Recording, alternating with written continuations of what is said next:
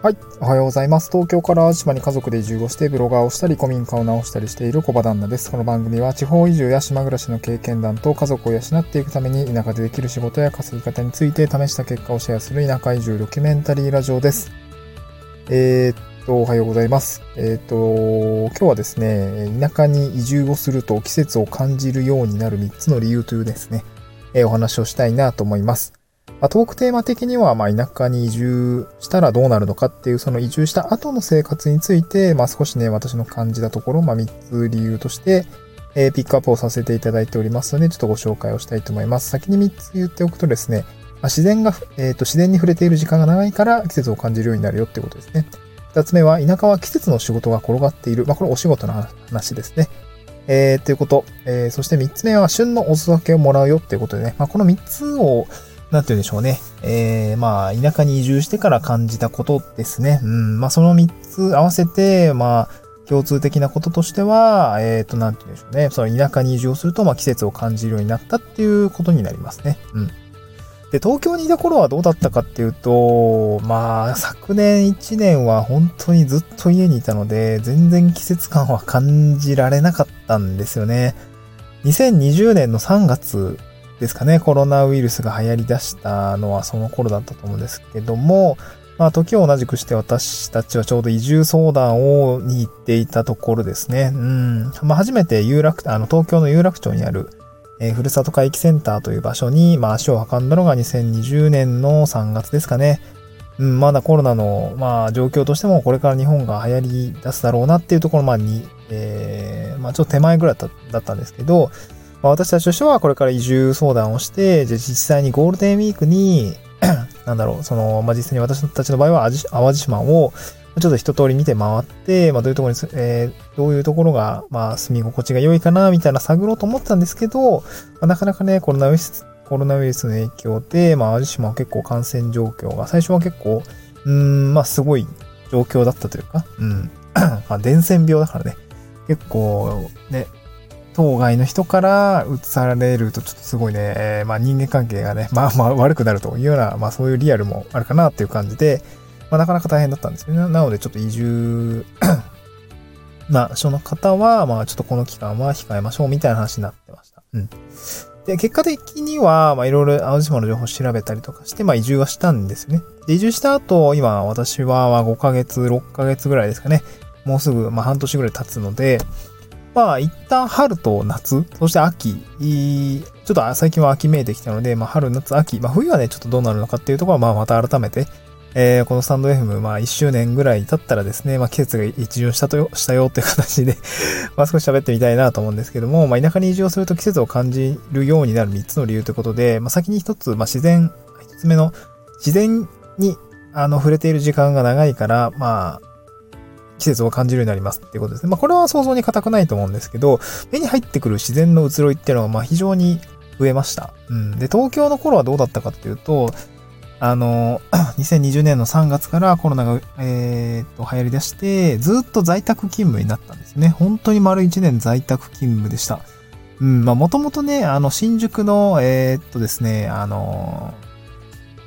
西新宿の高層ビル群ですね。あそこの16階だったか19階だったかで、あの、お客様先にちょっと常駐をして、あの、システムを開発してたんですね。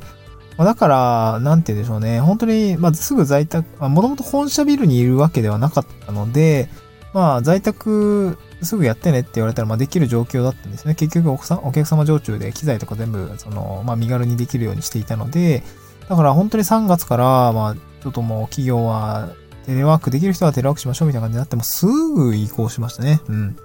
私もね、最初通勤なくていいなと思ったんですけど、ちょっと弊害が1年間やってきた、あの、テレワークをやっていった結果、何が出たかっていうと、マジで家の中にしかいなくて、1日30歩とかなんか40歩とか、そんくらいしか歩かないレベルの、その、携帯にある、あの、万歩計みたいなのあると思うんですけど、そういうことになってしまっていたんですよね。で、家にいるだけだとやっぱり季節は感じないですよね。夏、だ3月だから、まあ春のお花見も当然ね、自粛出したし、夏ね、なんかプール、プールじゃないな、あのバーベキューとかしたりですかね。っていうことも、やっぱ自粛でなかったし、で、夏暑いじゃないですか、通勤とか。で、なんか日差しまあそのさらに1年前とか2年前とかって、えー、暑い中、電車に乗って暑いなとかね、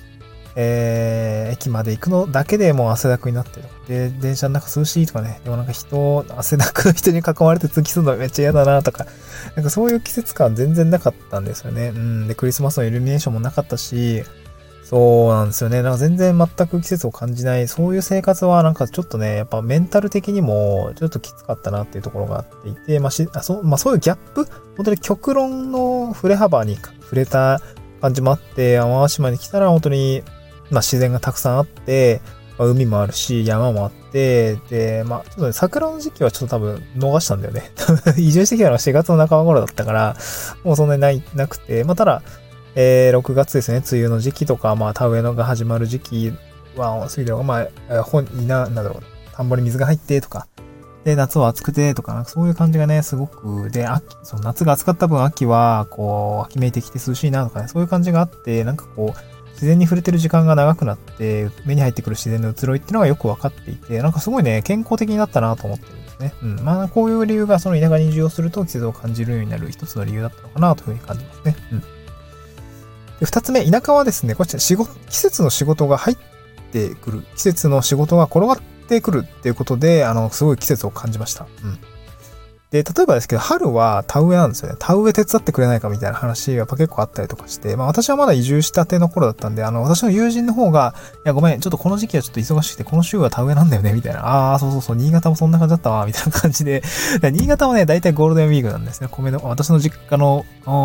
新潟県米どころですね。まあ大体そのゴールデンウィークに、まあみんな帰省して田植えするみたいな感じだったんですね。ちょっと淡路島は若干早いのかな。えー、なんかゴールデンウィーク前には田植え終わってたのか、あ、終わってたんだったっけな？いや、なんかどうだったかな？ちょっと微妙なんですけど、ま、なんか田植えがあって、で、夏前くらいには、あの、玉ねぎの収穫、私の友達玉ねぎ農家さんで、めちゃくちゃ玉ねぎ、無限玉ねぎなんですけど、ちょっとそろそろなくなってきたんで、えー、乾いているものをもらおうかなと思うんですけど、まあ、玉ねぎがあって、で、まあ、あれですよね、あの、えー、っと、その夏は青島って観光シーズンなんで、旅館業が忙しいみたいなんですね。うん、観光シーズンなんで、宿業がすごく忙しい。で、私の知り合い、まあ私も今、古民家を直して宿泊業に押しようと思って開業準備を進めているところなので、えー、ゲストハウスの知り合い、ゲストハウスをやってる知り合いの方に、まあ、いろいろね、あの、ご教授いただいていたんですけども、まあ、そのつながりがあって、あの、ちょっと小林くん、あのー、暇してないかいと。この時期は、あの、お盆の時期だったんですけど、めちゃくちゃ忙しいんだよね、つって、あのー、ちょっとバイトしてくれないかみたいな形でオファーが来て、えー、っと、まあ、観光シーズンということで少しを働かせていただいたっていう感じですね。私はオペレーションとかを学んだりとか、まあ、いろいろ話を聞いたりとかですごくね、勉強になったということで、私自身もすごい良かったなと思ったんだけども、この淡路島ですね、観光という、その、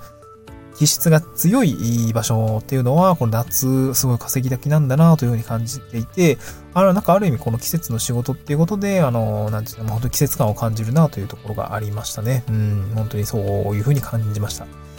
で、まあ、つい先日もね、秋は稲刈りをしていたりとかして、まあ、またバイト代もらったんですけど、あの、でもバイト代とあとお米ね、大量のお米、今30キロぐらい米もらって、もう多分今年は大丈夫だなと思いつつね、やってるんですけど、まあ、そんな感じで、えー、まあ、春、夏、秋。まあ、そして冬はね、まあ、新潟、あの、まだ青島の冬は感じてはないけども、まあ、新潟とか青森とかそうなんですけど、本当に雪かきが大変なんですよね。あの、雪国の方は。で、そうなるとやっぱりまあ雪見るだけでもね、当然季節を感じるわけだけれども、雪下ろしのバイトとかもあったし、まあなんかそういうね、まあお年寄りとかもたくさんいるんでボランティアもあったし、まあそういうまあ春夏秋冬、まあ地方だとね、えー、まあ当然、あまあ東京とかだと雪降らないじゃないですか。だからまあ雪かき、まあ降ったら困るってとこあるんだけどね。まあ、そういう季節の移ろいですよねっていうところを、まあ、なかなか感じにくい世の中、あの、ところに住んでいたなというところで、まあ、東京に7年住んでいた感想と、まあ、あとそこから出てみて、まあ、やっぱり田舎に、まあ、帰り咲いた。私、新潟で18年、青森で4年住んで、で、東京に7年住んで、そして淡路島に来ているので、まあ、その、四季折々のの地域っていうのを体感してみて、うん、やっぱりなんか、田舎の方は、こう、季節を感じやすくて、やっぱりその、健康的というか、うん、まあ、子供にもいい影響があるなというところが、あの、なんていうんですかね。えー、感じるなっていうところがありましたね。最後3つ目ですね。えー、これも最も旬を感じるところかなと思うんですけど、旬のお裾分けをもらうってことですね。旬のおす、お裾分けをもらうってことですね。で、これ、まあ、東京だと、まあ、ないと思うんですよね。うん、お裾分けをもらうっていう文化がそもそもないと思うんですね。隣に誰が住んでるかもわかんないし、えー、上の階に誰がどういう世帯が住んでるかも、正直ね、あの、引っ越しの挨拶ぐらいは、まあ私は行くようにはしてるんで、なんとなく、ああ、お隣さんはお子さんがいて、みたいなとか、なんとなくわかるんですけど、まあ最初の1軒目のアパートはね、もう分かんなかったな、あの、板橋区にあったな、あの、中板橋にあった、あの、マンションに住んでたんですけど、そこはね、もう誰が住んでるかわかんないですね。うん。私も出てきてもくれないしね。うん。まあ怪しいじゃないですか。引っ越しの挨拶とか。そういう分かってはいてもなんかちょっとね、単身者の方だったり女性とかだったりなかなか出づらいところがあったりするんで、まあ、やっぱりお裾分けの文化はやっぱりなかったし、うん、まあこっち来てからはね、本当に玉ねぎはめっちゃもらうし、この前は、なんだろう、